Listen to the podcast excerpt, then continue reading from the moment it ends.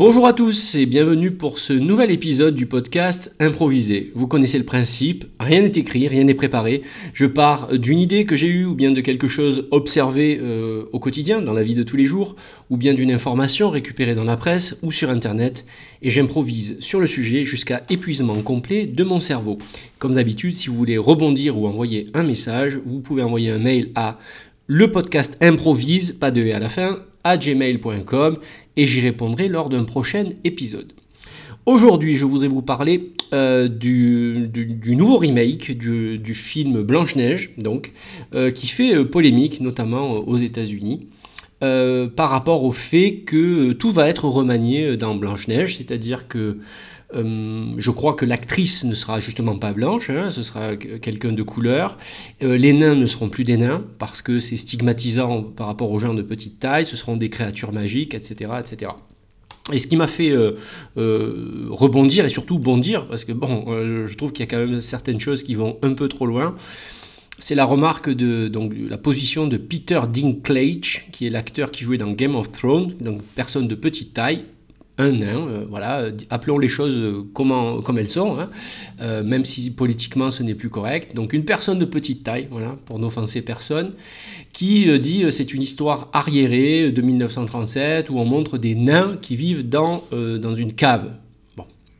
Alors, donc on transforme les nains en créatures magiques. Alors déjà, bon, je vais passer sur le, fait que on attaque quand même une œuvre, hein, c'est-à-dire qu'une œuvre a été écrite d'une certaine manière et que normalement ça se respecte. Euh, et je voudrais juste rebondir là-dessus en différents points. Ce que ça m'évoque, tout d'abord, c'est que euh, bah, les personnages qui sont écrits dans Blanche-Neige, notamment les nains, euh, ce sont, à mon avis, des, personnages issus de la culture nordique, voyez, des, contes donc, du Nord, où on pouvait avoir, comme dans le film Willow des années 80, effectivement des nains, des, gens, des Lilliputiens, des elfes, des trolls, etc. etc. Bref, tout l'univers effectivement des contes nordiques et que euh, effectivement les nains qui sont décrits, euh, à mon avis, ne décrivent pas des êtres humains. C'est pas le but. Voilà. donc on peut remettre en cause la culture nordique, mais à ce moment-là, il faut attaquer aussi le Seigneur des Anneaux, dans lequel on voit des hobbits, les semi-hommes, et aussi des nains. Il faudrait tout reprendre. Voyez, il faudrait tout. Alors je ne sais pas. ce sont aussi des histoires dites arriérées, mais ce sont avant tout des, des contes, des contes de fées. Euh, avec euh, des, bah, des, comment dire, des princes, des princesses, mais ce sont des gens qui n'existent pas. Hein. Je veux dire, Aragorn qui affronte dans Le Seigneur des Anneaux, qui affronte 10 000 orques euh, avec une seule épée, ça n'existe pas. C'est pas vraiment un être humain, on n'est pas dans la réalité. ça, c'est la première chose. Donc, il faudrait remettre en cause toute la culture nordique. Et donc, je trouve terrible qu'un acteur du talent de Peter Dinklage puisse se retrouver, lui, humain, acteur qui a joué donc Tyrion Lannister dans Game of Thrones, puisse se retrouver dans des personnages comme Hatchum ou Simplet, voyez, euh, qui n'existent pas. Voilà, ce sont des, ce créatures, on appelle ça des nains, mais je ne vois pas comment on peut faire une association entre ces personnages dessinés qui étaient les nains, les sept nains de Blanche-Neige, et euh, la réalité. Euh, et, je trouve ça catastrophique, en fait. Vraiment, ça m'agace. Je trouve ça catastrophique. Euh, en fait, je trouve que c'est un, travers de notre temps où on a poussé la société de l'ego tellement loin, la société du selfie, du moi, regardez-moi, moi, que même quelqu'un comme Peter Dinklage a besoin de se retrouver dans un dessin animé avec des personnages qui n'existent pas. Je veux dire, les, nains de... Les nains de Blanche-Neige, c'est du niveau de Spider-Man, vous voyez? Mais pas des films du, comic book, quoi. C'est à ce niveau. Je veux dire, où est-ce qu'on a vu des nains qui ont tous euh, exactement la même taille, avec chacun un bonnet de couleur, avec chacun une mono caractéristique? Il y en a un, il est que grincheux. Voilà. Tout le temps, il est grincheux. Il y en a un autre, il est ternu. Tout le temps. Voilà. Euh, il est tout le temps bête. Bon, ça, à la limite, ok. Et joyeux, il est tout le temps joyeux. je veux dire, on ne parle pas d'être humain, là. Et, et, et je trouve ça terrible. Je trouve ça terrible que, qu'on, puisse pousser le politiquement correct, euh, qui, à mon avis, là, cache euh, un besoin d'exister profond, et de dire, voilà, moi, en tant, que, en tant qu'humain, je veux me retrouver là, exactement dans ce personnage. Et, euh, et c'est un travers de notre temps. que personnellement je n'apprécie pas parce que, je veux dire, pour, pour, faire un trait d'humour, on a du mal à imaginer Grincheux ou Simplet, effectivement, tenir le, rôle de Tyrion Lannister dans Game of Thrones, quoi. Voyez? On n'a jamais imaginé que ça pouvait être des chefs de guerre comme l'a été Tyrion Lannister, le personnage qui est joué par Peter Dinklage. Et je vois pas comment on peut faire cette association parce que sinon, si on fait cette association, il faut aussi faire attention parce que on a quand même une reine dans euh, Blanche Neige euh, qui est présentée comme une sorcière. Donc ça veut dire que c'est une attaque aux femmes. Donc toutes les femmes sont des sorcières. Donc il faut aussi lever la sorcière. Euh, il faut tout enlever, quoi. Il faut tout changer. Voilà. C'est-à-dire que faut, tout éradiquer parce que ce n'est pas lié à la société euh, de notre époque. Donc à la limite, il faut faire un film sur notre société, un documentaire. Voilà. Comme ça, on est sûr de, blesser personne. Et de toute façon, on finirait quand même par blesser quelqu'un. Je trouve ça d'un ridicule et que quelqu'un aussi intelligent que Peter Dinklage euh, n'ait pas le recul. Euh, bah, oui, ça, me gonfle, quoi. Ça me gonfle. Je comprends que lui, par rapport, entre guillemets, je sais même pas comment, j'ai tellement, je sais même plus comment prononcer les mots, voyez, tellement euh, vous avez peur de ne pas être entendu euh, sous peine d'un procès d'intention.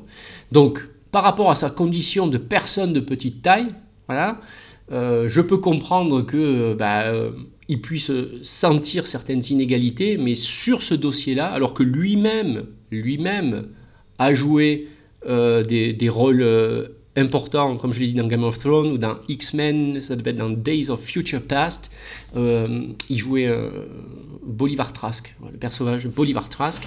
Donc euh, que quelqu'un comme lui ne puisse pas avoir le recul, ça m'agace, ça m'agace. Et alors ça se retrouve à d'autres niveaux, cette nouvelle tendance à vouloir être identifié de partout, et nous sommes concernés aussi, c'est-à-dire que nous aussi, on veut pouvoir se retrouver de partout. c'est pas moi qui vais, qui vais dire le contraire mais ça a atteint un niveau où euh, des clients se sont plaints auprès de Mattel, la société de jouets, du fait que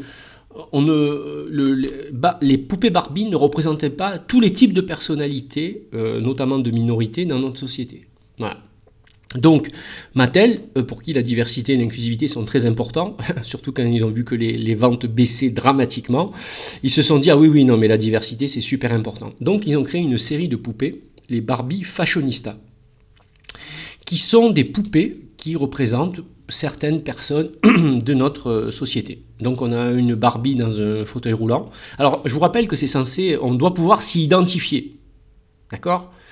Donc euh, moi je me pose la question, mais pour, pour qui une Barbie en fauteuil roulant, ok, mais pour qui est cette poupée? C'est-à-dire c'est pour des enfants en fauteuil roulant? Mais quel enfant en fauteuil roulant va acheter une poupée en fauteuil roulant quoi? Moi j'y crois pas une minute quoi. Alors on a, euh, on a aussi la, poupée avec euh, un peu un surpoids, etc., etc. Bon, mais il en manque plein, hein, parce qu'ils en ont créé 5 ou 6. Mais je veux dire, vous pouvez, euh, je veux dire, créer, pour créer une poupée qui corresponde exactement à toutes les typologies, je ne sais même, pas comment dire, d'êtres humains dans notre société, il va falloir en créer, hein, quoi. voyez Notamment des gens issus de minorités. et, et, et je comprends pas, ce, enfin je sais pas, je sais pas. C'est comme si on disait, voilà, moi je, veux pouvoir me retrouver dans Spider-Man. Désolé, je suis fan de Spider-Man, mais euh, voilà, il faut un Spider-Man en fauteuil roulant. je suis désolé, c'est ridicule, c'est de l'humour, bien entendu, mais c'est à ce niveau-là, quoi. Je veux dire, si, si, je veux un caractère qui me ressemble et qui, euh, ben, je, veux un super héros qui soit chauve, quoi. Voilà, moi je veux un super, je veux une figurine une figurine qui soit chauve, parce que moi j'ai de la calvitie c'est n'importe quoi. Enfin, je veux dire, les poupées, euh, les films, les histoires sont censés nous faire rêver, nous sortir de notre condition d'humain. Et euh, quel que soit euh, notre, notre sexe ou notre genre, quelle que soit notre couleur de peau, on doit, et on doit pouvoir s'identifier dans Barbie, dans je sais pas quoi, dans Iron Man. je pense qu'il y a tout un tas de jeunes filles qui adorent s'imaginer être un super-héros tel que Iron Man, et je ne doute pas une seconde qu'il y ait des hommes ou des jeunes, des jeunes garçons qui aient rêvé, qui aient fantasmé d'être Barbie. Voilà. Il n'y a pas besoin, si vous voulez, il n'y a pas besoin qu'il y ait une similitude exacte, parfaite, vous voyez. Euh, ben non. Et ça, je pense que c'est en train de tuer notre espoir. Parce qu'il n'y a plus de place pour le rêve. Voilà. C'est juste. Euh, c'est éviter, des, éviter certains sujets, de, peur de se prendre des procès, euh, procès en intention, hein. c'est des procès d'intention. donc ce fameux ne blesser personne, et donc on fait des choses insipides Donc on va avoir une Blanche-Neige qui n'est pas blanche. Sûrement qu'il n'y aura pas de baiser parce que c'est une incitation, euh, c'est comment dire, c'est du, euh, c'est la culture du viol. Oui, le baiser du prince charmant, c'est-à-dire qu'il embrasse quelqu'un qui est endormi, euh, c'est un baiser non consenti. Peut-être qu'il faut qu'il la réveille d'abord, qu'il lui demande s'il peut l'embrasser, et après c'est bon. Un document en quatre pages avec un avocat. C'est très américain. C'est très américain tout ça, Donc il n'y aura sûrement pas de baiser, ou du moins il faudra que ce soit... Quelle va être cette histoire Et puis, alors déjà, quelle va être cette histoire? Sûrement pas celle de Blanche-Neige. Ils peuvent même changer le nom, vous voyez Ils peuvent tout changer, ça n'a plus rien à voir. Et puis surtout, pourquoi vouloir faire un remake d'un film qui a déjà été fait? Eh ben, Je vais vous dire pourquoi. Selon moi, hein, bien entendu, je n'ai pas la science infuse, c'est parce que euh, ça coûte trop cher de faire des bons scénarios. C'est plus facile de faire de la, de la, de la, de la reprise, quoi. Vous voyez on, reprend des, vieux classiques et on dit tiens, on fait un remake. Voilà, je cherchais le mot, excusez-moi. On fait un remake. Euh, ben, c'est beaucoup plus facile. C'est beaucoup plus facile, ça va plus vite. Il euh, n'y a pas besoin de mettre des auteurs qui vont créer une véritable histoire comme c'était le cas à l'époque. Et donc, euh, ben, pour moi, il y a du business derrière. C'est que du business. Faire plaisir à du monde. Et si vous tombez sur une interview de Vincent Cassel sur, je crois que ça doit être sur Brut ou sur Internet, où il dit, de toute façon, maintenant, le cinéma, tout est fait pour vendre uniquement des pop-corn. L'objectif, c'est d'amener les gens dans les salles, ne blesser personne et faire en sorte que on achète du coca et du popcorn. Et je suis assez d'accord avec lui. C'est-à-dire que l'objectif ne sera pas de, proposer quelque chose de créatif, parce que franchement, on n'a pas besoin d'un nouveau Blanche-Neige. Il n'y a pas besoin. Réinventer le. Il a déjà été refait le remake. Je crois qu'il y, avait, y en avait un, ça devait être avec Charlie Theron, je pense.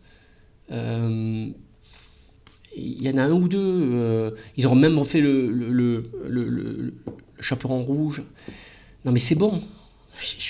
Il doit y avoir des histoires à inventer, voyez, avec des, nouvelles créatures, des nouveaux monstres, des, nouveaux univers, et sans être obligé de s'appuyer sur de la littérature, euh, effectivement, euh, qui est trop vieille. Et c'est pas le fait qu'elle soit vieille, c'est le fait que, euh, au bout d'un moment, le, comment dire, le quatrième remake des Misérables, ça va quoi. Euh, on doit pouvoir, notre société, du moment, doit pouvoir créer des œuvres originales euh, du même acabit, voyez, que ces films-là, sans pour autant replonger. Mais je pense qu'il y a une forme de, lassitude. Euh, je ne sais pas, les gens veulent une rentabilité immédiate, j'imagine, de la part de la société de production, des sociétés de production. Et voyez, par exemple, moi qui suis fan de super-héros, bon, Batman, c'est bon. J'irai pas voir les, les Batman avec Robert Pattinson, qui doivent être très bien. Combien on en a eu de Batman? On est à combien, combien de fois Batman a été revisité euh, depuis euh, celui, de, euh, celui des années 80 avec Michael Keaton? On a eu le premier avec Michael enfin les deux avec Michael Keaton, trois avec celui avec Val Kilmer, quatre avec George Clooney.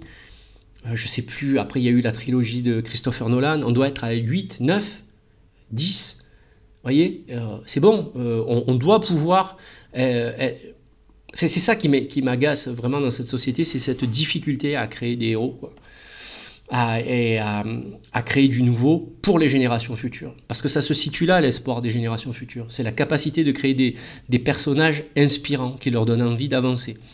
Et là, ce n'est pas en remodelant euh, le passé, en refaisant ce qui a déjà été fait, en l'édulcorant, en l'aseptisant, euh, qu'on va donner euh, un sentiment d'espoir à la jeunesse je ne savais pas que ça allait m'amener là, euh, ce podcast, mais voici, voilà, euh, c'est la raison pour laquelle je, je, l'ai fait.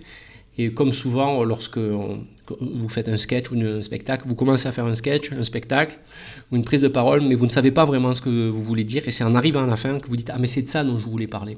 Ben voilà, c'était de ça dont je voulais parler, de l'espoir de la jeunesse qu'on est en train de massacrer, euh, à force de vouloir, comment dire, d'édulcorer, à force de vouloir gommer le passé, les aspérités, et finalement à force de chercher une perfection qui n'existe pas.